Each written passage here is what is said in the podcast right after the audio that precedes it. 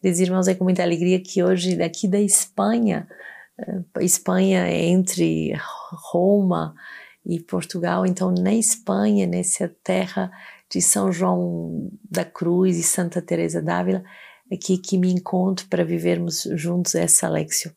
E hoje uh, continuamos a meditar o nosso livro de vida, no número 341, que diz assim: a Igreja Hierárquica Carismática.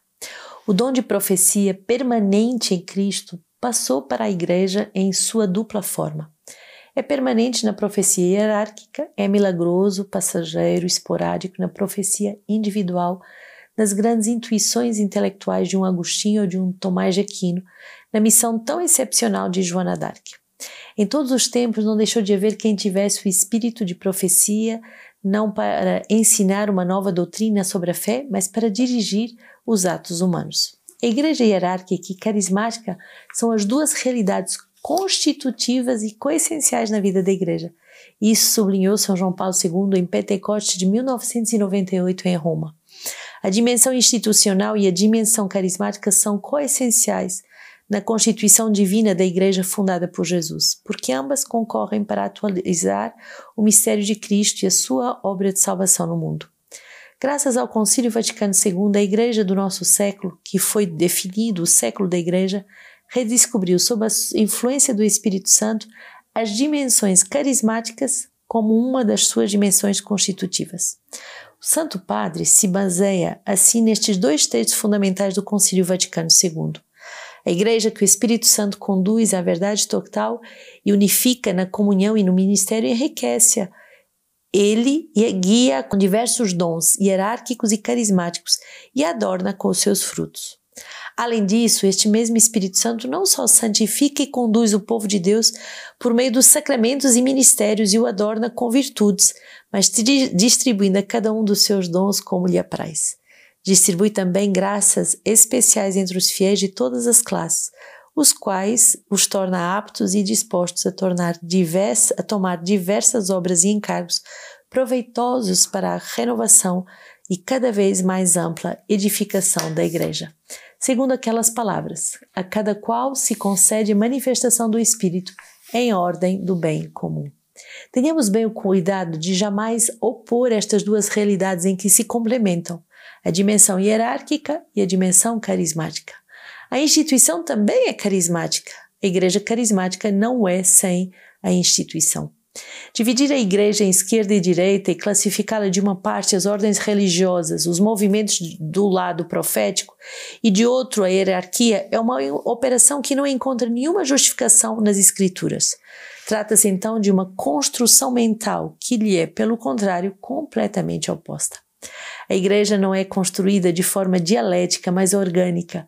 O que é preciso dizer em verdade é que coexistem nela as diferentes funções e que Deus suscita continuamente homens proféticos, quer sejam leigos, religiosos, também bispos e padres.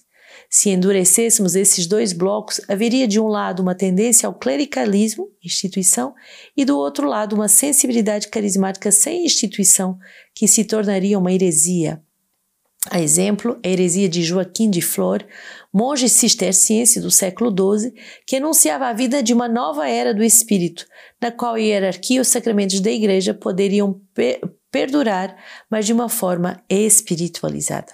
Esse erro conduziu a um excesso, ao subjetivismo da experiência que não está em relação com a realidade objetiva da instituição e dos sacramentos. Nós devemos sempre unir os dois.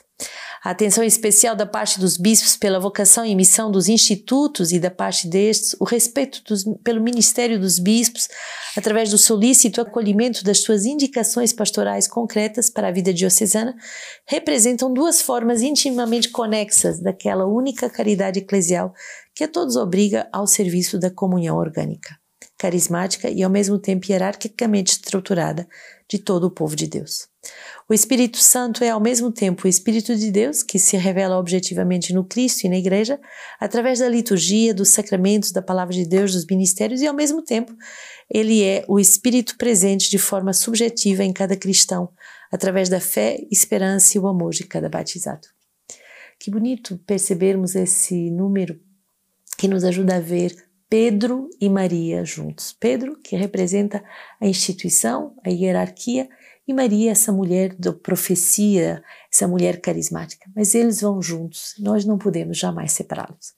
E querer viver um sem o outro, vamos perder a identidade da igreja. A igreja, ela é hierárquica, ela é instituição e ela é também uh, carismática, ela é esse sopro do Espírito que faz novas todas as coisas.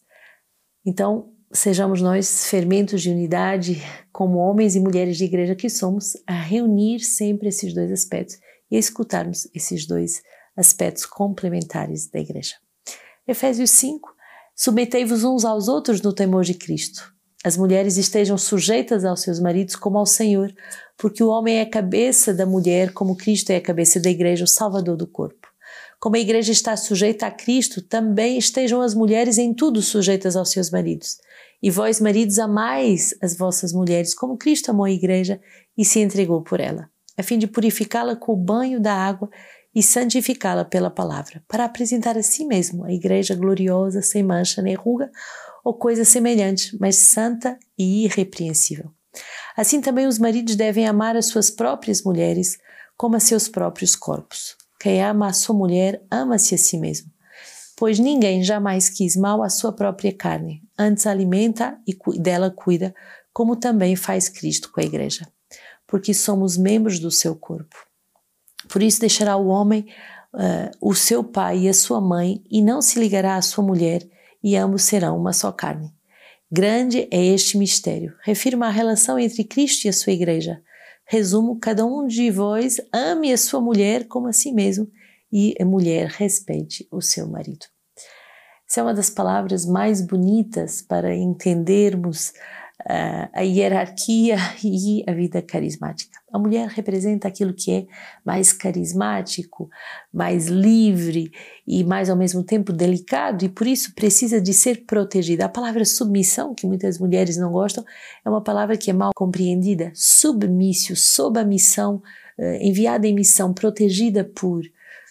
Então, a mulher que essa, essa graça profética, essa graça carismática deve ser protegida, deve ser guardada. E o homem que representa a hierarquia, a instituição, deve amar, deve respeitar, deve cuidar, eh, não oprimir, não ao ser autoritário, não é isso que a palavra pede, mas ao contrário, ser capaz de amar e dar a vida por.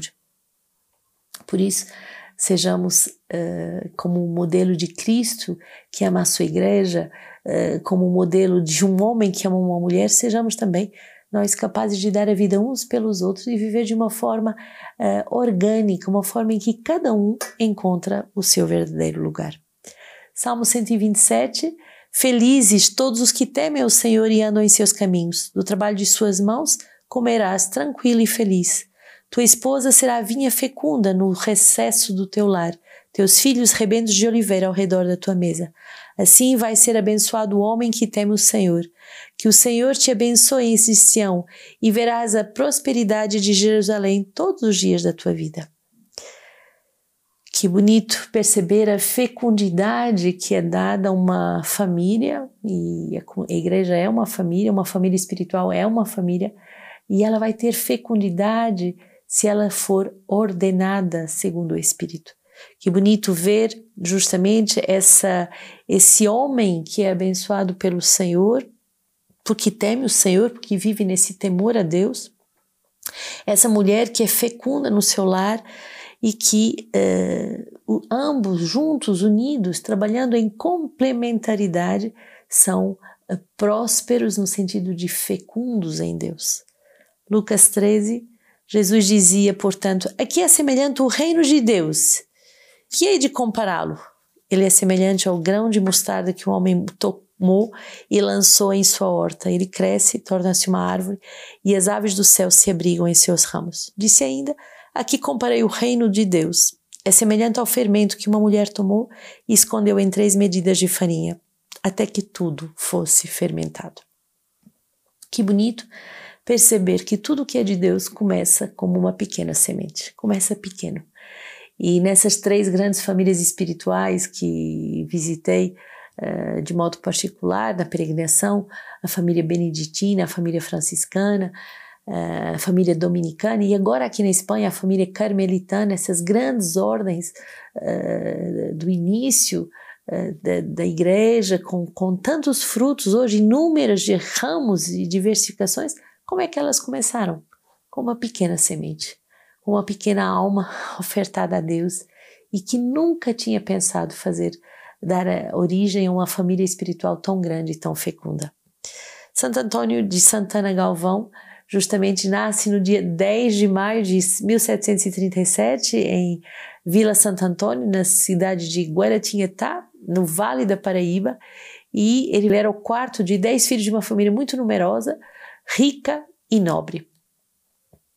Seu pai, Antônio Galvão de França, português, era capitão-mor da vila, mas também uh, pertencia à Ordem Terciária de São Francisco e era muito famoso pela sua generosidade. E a mãe de Antônio era Dona Isabel Leite de Barros, também muito generosa, filha de fazendeiros e descendentes da família de Bandeirante Fernão de Dias. Antônio viveu até a idade de 13 anos na casa dos seus pais e quando ele foi enviado para um colégio dos jesuítas em Cachoeira, na Bahia, para estudar ciências humanas. E ali, onde o seu irmão José, de 19 anos, já estudava há quatro anos, o jovem se destacou não só pela prática uh, religiosa, mas também na área da construção civil. Como é que veio a sua vocação, o seu chamado, a sua vocação? Justamente o falecimento prematuro da sua mãe faz com que uh, Antônio se torne muito devoto de Santa Ana, mãe de Nossa Senhora, e assumiu esse nome na sua profissão religiosa. Frei Antônio de Santa Ana Galvão. E na verdade, o jovem, quando queria ser uh, jesuíta, mas devido às grandes perseguições que os jesuítas sofreram por Marquês de Pombal, ele seguiu o conselho do seu pai e se tornou franciscano no convento de Macacu, em uh, Itaboraí, no Rio de Janeiro. Dia 11 de julho de 1762, Frei Antônio Galvão foi ordenado sacerdote e foi transferido para o convento de São Francisco, na cidade de São Paulo, onde continuou a fazer os seus estudos de filosofia e teologia. Foi nomeado confessor, pregador e porteiro do convento, um cargo bem importante para a época. E destacou-se de tal forma que ele foi chamado como o novo esplendor do convento. O jovem franciscano foi por isso convidado a ser membro da Academia Paulista de Letras, era compositor de peças poéticas e, uh, ele teve uma grande uh, fama. E recebe uh, no seu coração, acompanhando uma das irmãs, a irmã Maria Helena do Espírito Santo, uma mulher penitente que dizia ter recebido um pedido de Jesus fundar um novo recolhimento. E o sacerdote aprofundou a mensagem da irmã Helena, aconselhando-se com outros teólogos, e reconheceu uma verdadeira graça uh, sobrenatural. Frei Galvão em tempo de construções de conventos, de grandes obras religiosas, e as igrejas eram proibidas em todo o império por Marquês de Pombal. Então, ele assumiu as consequências e fundou um novo recolhimento chamado Recolhimento de Nossa Senhora da Luz. E o carisma espiritual do novo convento era baseado justamente sobre a ordem da Imaculada Conceição franciscano escreveu, escreveu os estatutos, as regras e deu todo o apoio ao novo pequeno recolhimento para que se tornasse uma verdadeira congregação religiosa. Assim, a irmã Helena e duas jovens vocacionadas foram morar para o recolhimento, que era um casebre afastado no, no, na cidade. E se tornou, eh, pouco a pouco, um mosteiro de luz. Outras jovens foram entrando e no dia 23 de fevereiro de 1775, quando essa irmã, a irmã Helena, falece, eh, Frei Galvão vai se tornar o novo diretor do Instituto e o diretor espiritual das irmãs. E começa a aumentar o número das vocacionadas, o pequeno casebre se torna muito pouco amplo para poder receber e começa então a construir um mosteiro da luz. No início, uh, ele e as irmãs trabalhavam na ordem, depois outras uh, pessoas começaram a enviar uh, ajudas para que esse convento fosse concluído e durou 28 anos essa obra. Frei Galvão era um homem de uma intensa vida de oração e realizou alguns fenômenos místicos, como o dom de ciência, a bilocação, a levitação e tudo isso, tantas curas em, em, por gente que estava à beira da morte, com indígenas, e tudo isso ele foi vivendo com grande odor de santidade. Foi canonizado pelo Papa Bento XVI e uh, durante a sua viagem apostólica ao Brasil. Então rezemos por todos aqueles que são verdadeiros homens da igreja que não separam a vida carismática da vida hierárquica.